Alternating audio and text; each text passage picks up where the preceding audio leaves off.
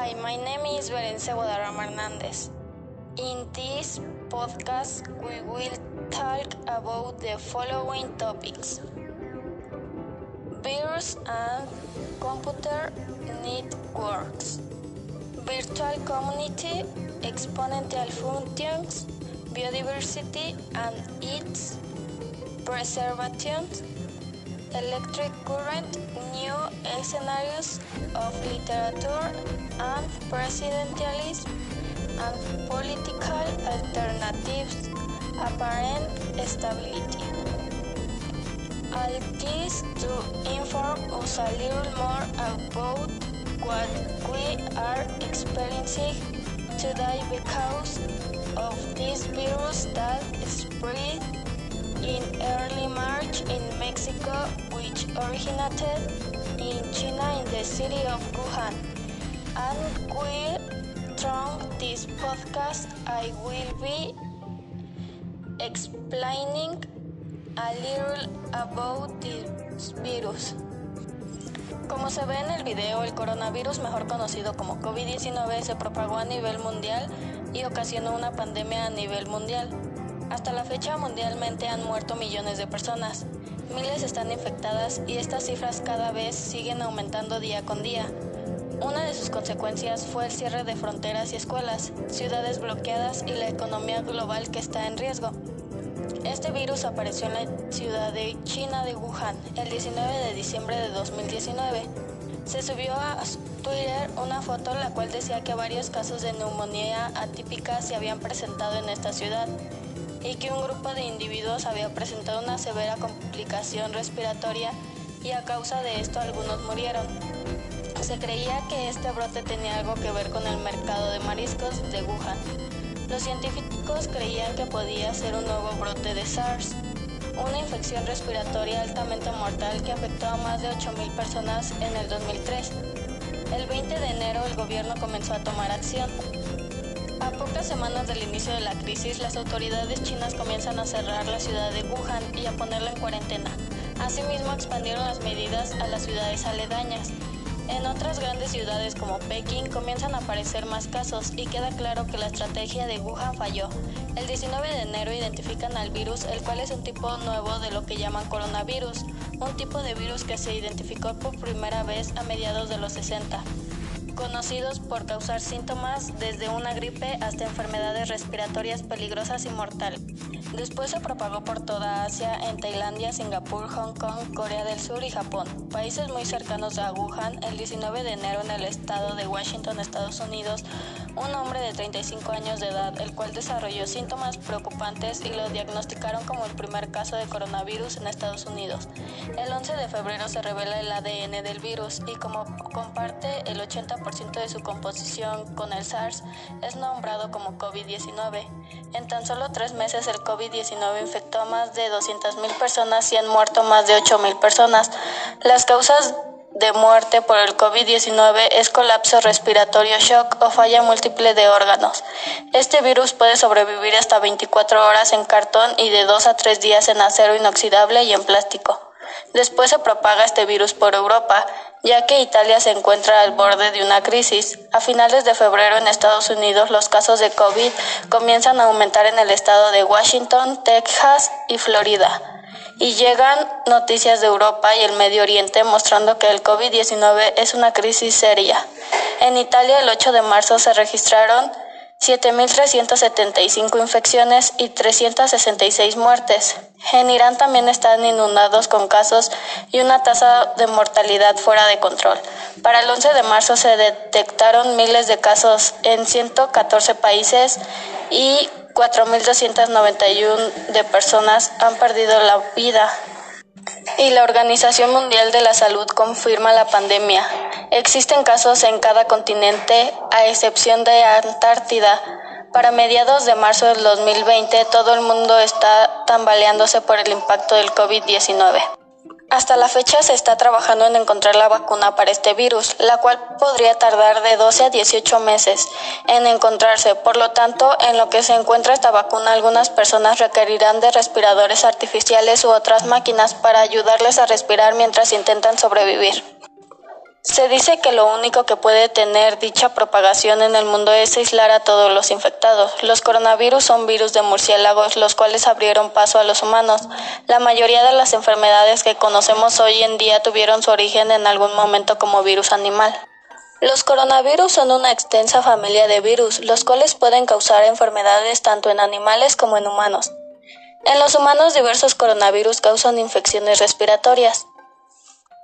El coronavirus o COVID-19 es un virus que surgió en China en la ciudad de Wuhan y después se comenzó a propagar por diversos países cercanos, como lo es por el continente europeo, hasta que llegó a países latinoamericanos, a Estados Unidos y al resto del mundo. Este virus se dice que fue provocado por un murciélago de dicha especie. Las personas más vulnerables a contraer este virus son las personas mayores a 65 años o personas con enfermedades respiratorias. Este virus llega al cuerpo por las gotas expulsadas por una persona que ya ha sido infectada por el mismo virus. Son gotas que se expulsan, por ejemplo, al toser o estornudar.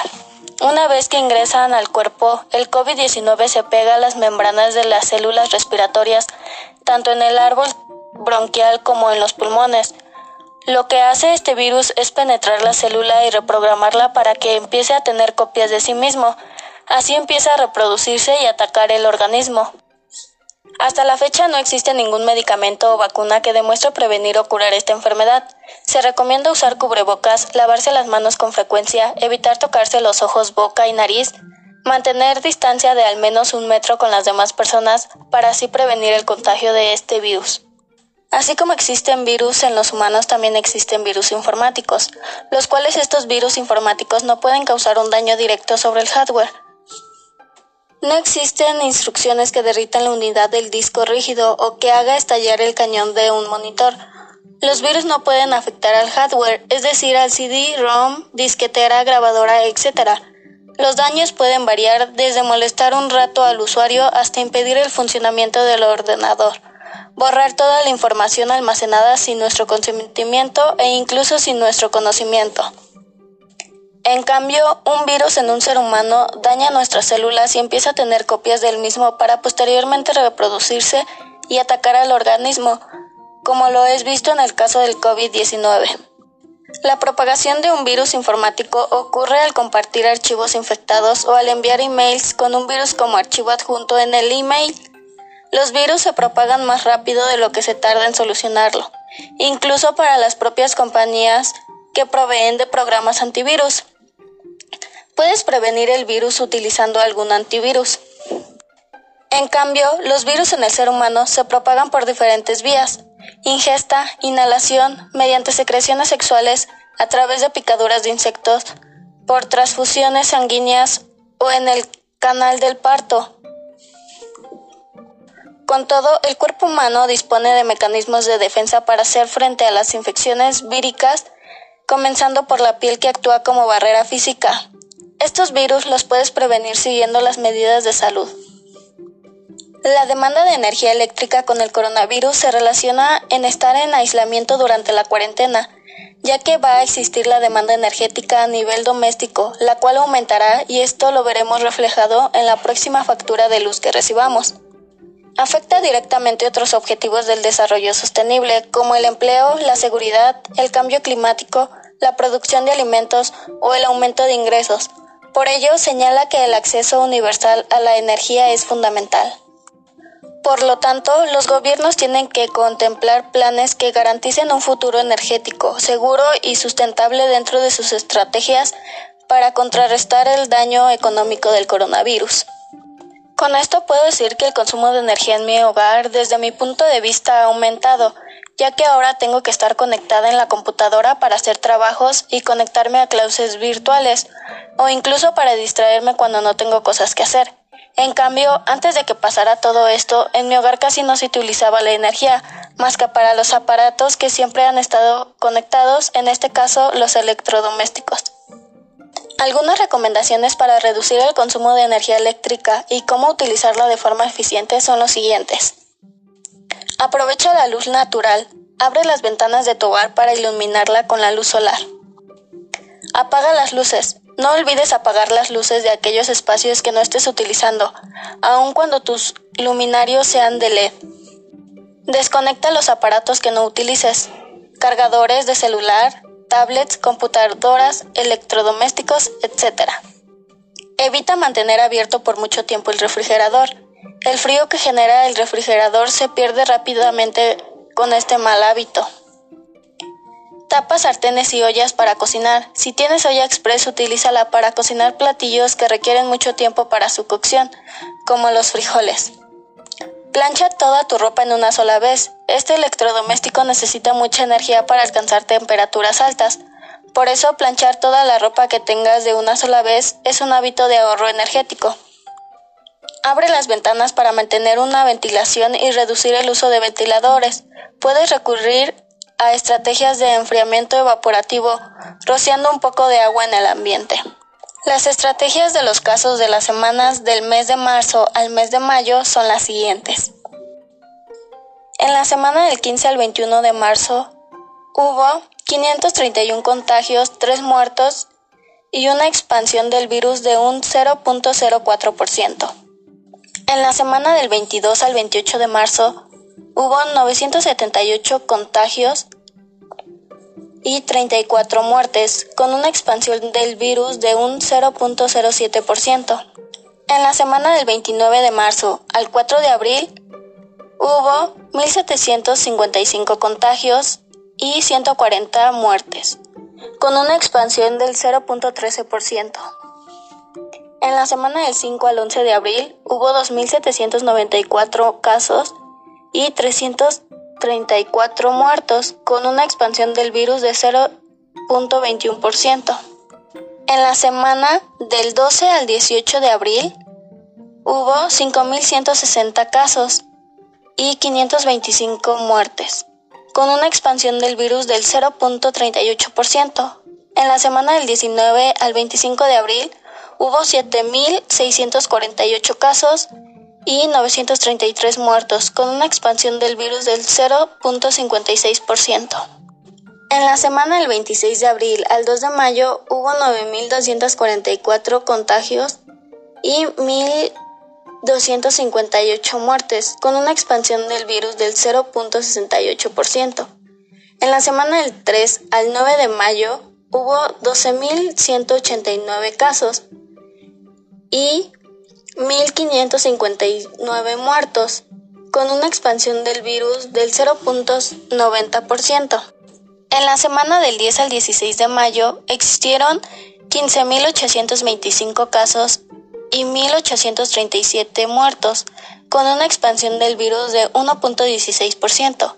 En la semana del 17 al 23 de mayo hubo 18.784 casos y 2.054 muertos, con una expansión del virus de 1.38%.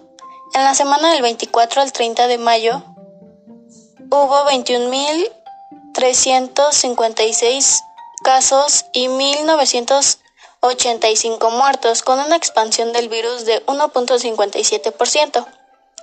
En la semana del 31 de mayo al 6 de junio hubo 13.900 37 casos y 1.346 muertos, con una expansión del virus de 1.03%. Con base a los datos obtenidos de casos por semana, en el gráfico se puede observar que en la última semana ha descendido el número de casos positivos y de muertes. La gráfica que da según estos datos muestra una función exponencial. Se tienen los datos acumulados por semana y son los siguientes, mostrando el total hasta la fecha de los casos y de las muertes. En la semana del 15 al 21 de marzo existieron 764 contagios y 6 muertes, con una expansión del virus del 0.06%. En la semana del 22 al 28 de marzo existieron 1.790 casos y 48 defusiones, con una expansión del virus del 0.13%. En la semana del 29 de marzo al 4 de abril hubieron 3.687 casos y 215 muertos, con una expansión del virus del 0.27%.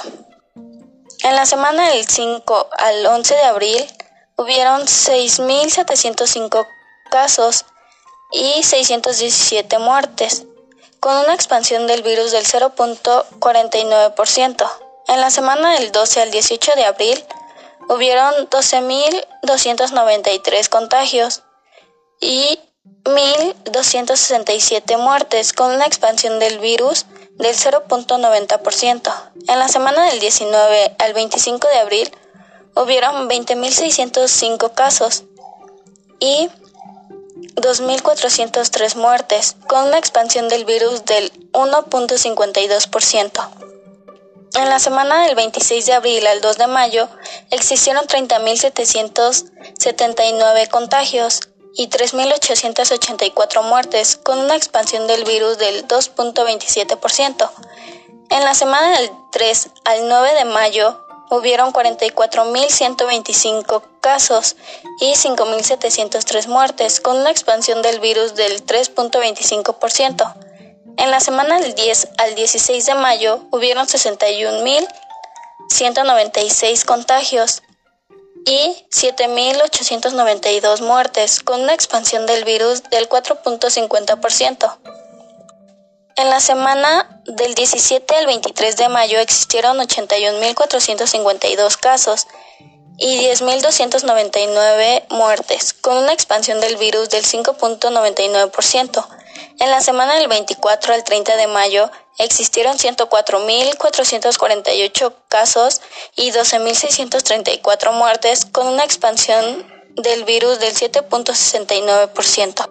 Y en la última semana del 31 de mayo al 6 de junio existieron 119.992 casos y 14.053 muertes, con una expansión del virus del 8.83%. Con base a los datos obtenidos de casos acumulados por semana, en el gráfico se puede observar que según la suma total de estos no ha descendido y siguen aumentando el número de casos y muertes. La gráfica que da según estos datos muestra una función exponencial al igual que la gráfica anterior.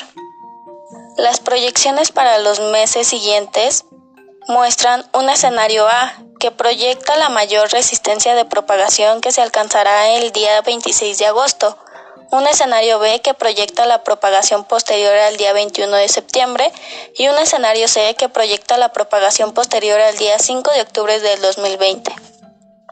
No existe una proyección exacta sobre este virus en los próximos meses, ya que cada día las estadísticas cambian, por eso no se tiene exactamente la proyección. Y bueno, para finalizar a continuación presentaremos la entrevista que se le fue hecha a una mujer de mi familia.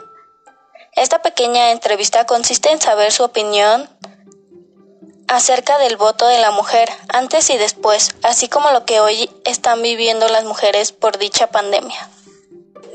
¿Qué piensas acerca del voto de la mujer?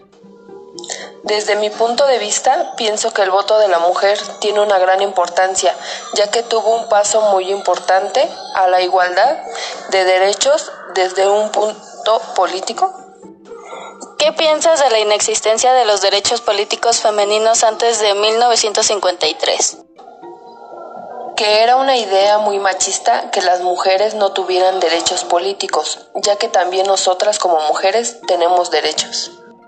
¿Qué opinas de la participación de las mujeres en la política actual? Que es muy indispensable. ¿Tienes libertad para votar en la actualidad? ¿Por qué? Sí, porque nadie interviene en mi decisión. ¿Por qué crees que es importante que las mujeres también puedan votar?